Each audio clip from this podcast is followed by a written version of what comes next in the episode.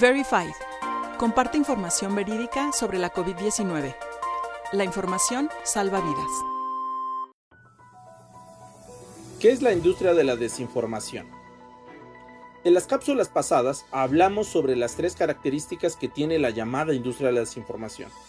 Se dijo que con la llegada de Internet y su desarrollo derivó en el surgimiento de la industria de la desinformación, la cual se caracteriza por 1. Las personas que la integran viven de la generación de fake news. 2. Construyen sus narrativas falsas a partir de la revisión constante de las tendencias que se están generando en las distintas redes sociodigitales, principalmente Twitter. Con ello, las fake news que se realizan, estas se hacen a partir de tres elementos: el contexto social, el contexto geográfico y el contexto temporal. Y 3 la industria de la desinformación ahora construye información falsa de todo tipo, no solamente sobre la política, sino que también lo puede hacer sobre temas como economía, cultura, sociedad o cualquier tema que se vuelva de tendencia o que sea solicitado. Entonces, ¿qué es la industria de la desinformación? Se entiende que la industria es una actividad económica y técnica la cual consiste en transformar las materias primas hasta convertirlas en un producto que busca satisfacer necesidades de las personas. Entonces, en este caso, la llamada industria de la desinformación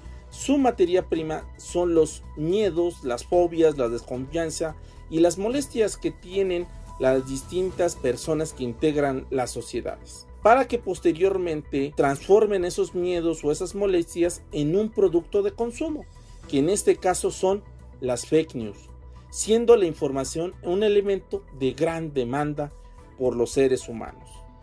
En la siguiente cápsula hablaremos sobre más de fake news, la infodemia y por supuesto la posverdad. Síganos.